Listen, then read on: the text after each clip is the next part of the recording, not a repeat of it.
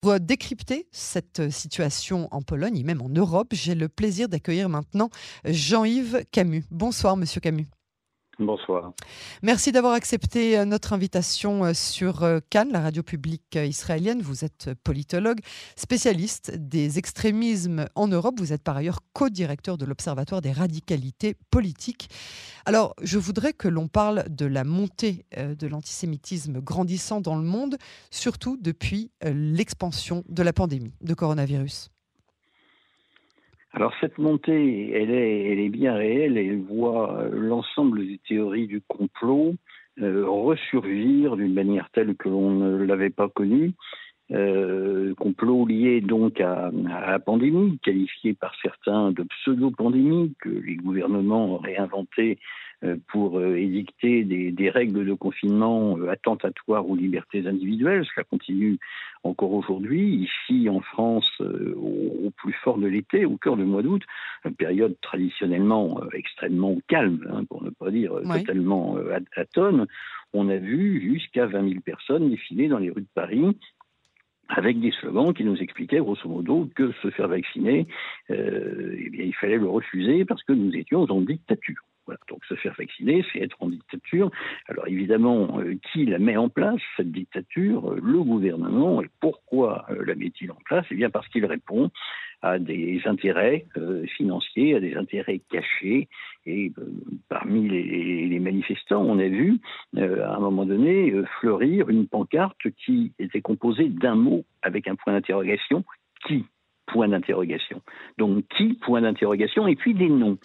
Et parmi ces noms, comme par hasard, une majorité, soit patron de l'industrie pharmaceutique, soit responsable politique, euh, étaient des juifs. Voilà, donc on a vu ce phénomène euh, grandir euh, et grandir d'autant plus fort et d'autant plus vite que pendant le confinement, euh, les gens étaient suspendus à leur écran d'ordinateur, comme ils sortaient oui, beaucoup moins. Bien sûr. Eh bien, ils tournaient beaucoup plus sur les réseaux sociaux et il y a eu une sorte d'intoxication euh, collective, minoritaire évidemment, mais, mais importante quand même. Et les théories du complot aujourd'hui sont prises à ce point au sérieux par les gouvernements européens que pratiquement tous, en tout cas en Europe occidentale, euh, essayent de développer euh, des programmes, euh, des programmes pédagogiques, des sites internet euh, qui sont là pour, euh, comme on dit, débunker les fake news, c'est-à-dire remettre les faits à l'endroit et expliquer euh, correctement tout ce qui est lié à la pandémie, qui est une vraie pandémie qui est une vraie pandémie. Ça, on peut euh, le dire, bien évidemment. Alors, la situation euh, de l'antisémitisme en Europe, euh, vous, en parliez il y a quelques instants, puisque c'est un, un, un phénomène mondial et global, mais en Europe, et plus précisément en Pologne, Pologne, je le rappelle, qui depuis euh, euh, l'approbation euh, de la loi il y a quelques semaines, qui ne restitue plus les biens des Juifs qui ont été spoliés pendant la période de la Shoah. Par contre, Varsovie refuse de continuer ce mea culpa. Alors, ça fait longtemps déjà que le gouvernement polonais, qui a fait voter une loi punissant assez sévèrement euh, toute tentative pour lier la Pologne au camp d'extermination nazi, considère qu'elle a, ma foi, fait le travail et qu'elle ne peut pas aller plus loin, ne veut pas aller plus loin euh, sur euh, la voie de la repentance.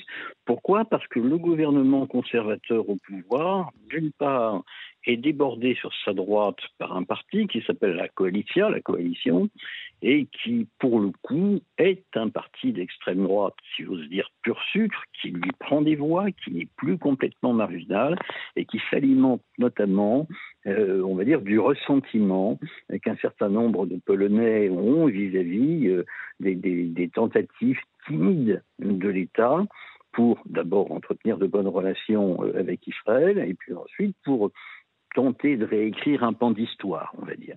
Donc ce gouvernement, en plus, euh, est à la tête d'un pays où il existe une cassure assez forte entre une jeunesse qui est occidentalisée, qui regarde vers l'Ouest, qui souvent émigre, qui fait un vrai travail euh, sur euh, la période de la Seconde Guerre mondiale.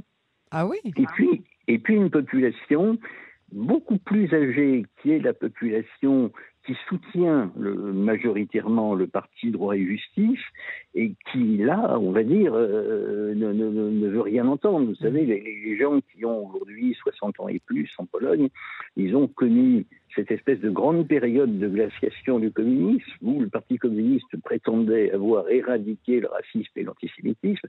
Vous connaissez le couplet, l'amitié entre les peuples. Mais en fait, quand on, est, quand on regardait un petit peu en dessous, on s'apercevait que rien n'avait bougé. Les, purges. Mais pourtant, ces jeunes dont vous parlez aujourd'hui, qui, ont, qui font cet acte de recherche, cet acte d'histoire, cet acte de, euh, d'introspection de, de leur propre histoire, sont les enfants de ces personnes de 60 ans. Oui, mais ils vivent dans un monde différent. Ils vivent dans un monde où on a accès aux médias occidentaux. Ils vivent avec des manuels scolaires qui, malgré tout, ont changé. Beaucoup sont partis.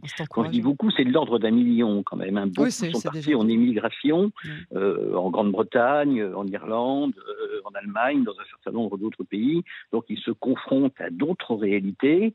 Euh, et, puis, et puis ils essayent de penser par eux-mêmes. Donc il y a effectivement des choses intéressantes qui se font euh, dans, le, dans le milieu de la jeunesse. Euh, et puis, il y a évidemment une part de la jeunesse, celle qui est euh, de, l'autre extrémité de l'échiquier politique et qui considère qu'effectivement, la Pologne n'a pas à présenter la moindre excuse. Alors, on connaît la théorie. La Pologne, disent les, les nationalistes polonais, était d'abord victime. Elle était victime de l'Union soviétique. en témoigne le massacre de Katyn, et elle était victime de l'Allemagne ayant été envahi euh, et par, euh, et par l'un et par l'autre. Tout ça, évidemment, ne tient pas, puisque la Shoah n'aurait euh, pas été possible si, au minimum, et ça, on s'en rend très bien compte quand on va à Ziesem, c'est-à-dire à Auschwitz. On se rend bien compte que si jamais la population de cette ville, parce que ce n'est pas un village, avait, comment dire, protesté euh, les choses se seraient peut-être pas passées comme ça, parce que, parce que ce camp, il était au fond dans la ville. Mais au minimum, l'apathie de la population, et puis dans certains cas, dans beaucoup de cas, les préjugés antisémites qui couraient en Pologne depuis des siècles, ben, ont participé euh, au fait que la solution finale se soit réalisée. Eh oui. Donc euh, la réaction euh, des autorités euh, polonaises à cette manifestation violente, antisémite, hargneuse, a été satisfaisante selon vous? Alors cette réaction, elle est dictée par la nécessité de garder la meilleure image possible à la Pologne, surtout dans le contexte actuel.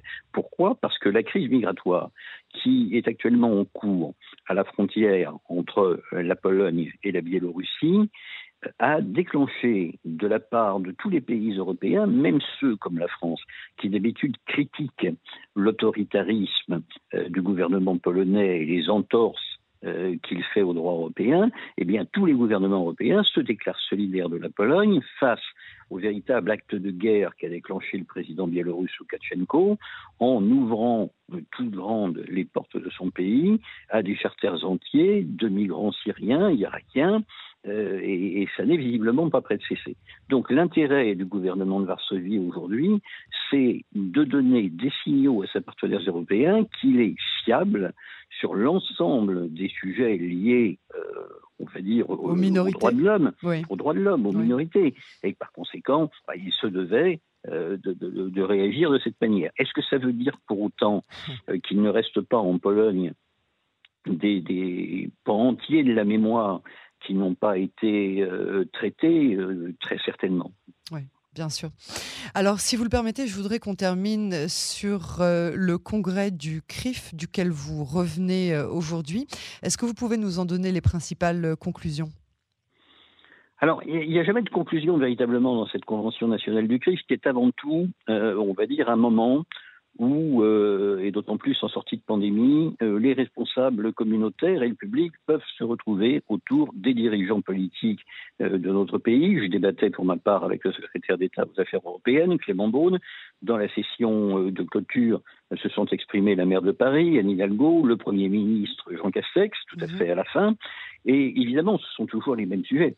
Euh, qui nous intéresse, c'est-à-dire euh, euh, l'état de l'antisémitisme dans sa composante principale, qui est l'islam radical, dans sa composante qu'on peut considérer comme moins meurtrière, mais qui est tout de même présente, qui est l'antisémitisme d'extrême droite. Euh, et puis, on a les traditionnels débats euh, sur bah, justement le complotisme, hein, le complotisme et la façon dont il alimente les, préjugés antisémites. Vous savez, ce, moment, ce type de convention, c'est le moment pour les dirigeants communautaires d'envoyer aussi des signaux euh, aux politiques, en l'occurrence le Premier ministre, et de leur dire ce qui remonte de la base, quelles sont les préoccupations qui remontent de la base.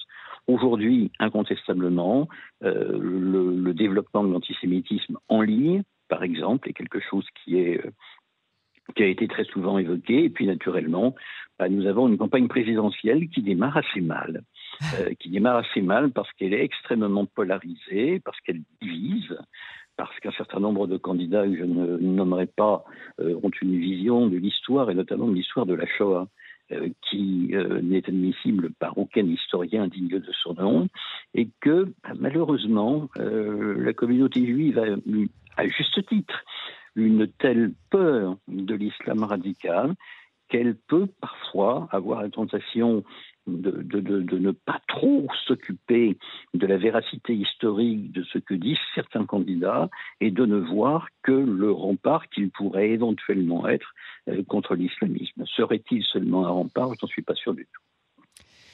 Effectivement, des débats qui vont très bientôt se poser euh, ouvertement euh, en France pour euh, la communauté juive qui va, comme la France entière, comme nous tous d'ailleurs, même expatriés à l'étranger, être appelés à voter, un, vote qu'on va espérer être un choix réfléchi.